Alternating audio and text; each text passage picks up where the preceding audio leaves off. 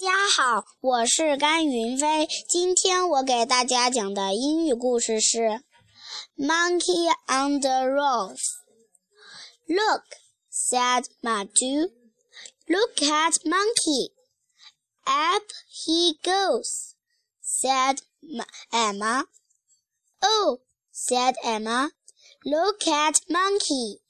He is up on the roof. Monkey is up on the roof, shouted Emma. Come and look, Mom. I can see Monkey, said Madhu. Can I go up on the roof? Mom said, No, Madhu. You cannot go up on the roof. Mom went up the ladder. Here he is, said Mom. Come down to me, Monkey, said Emma. Here he comes, said Maju.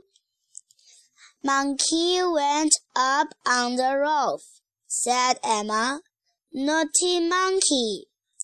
谢谢大家。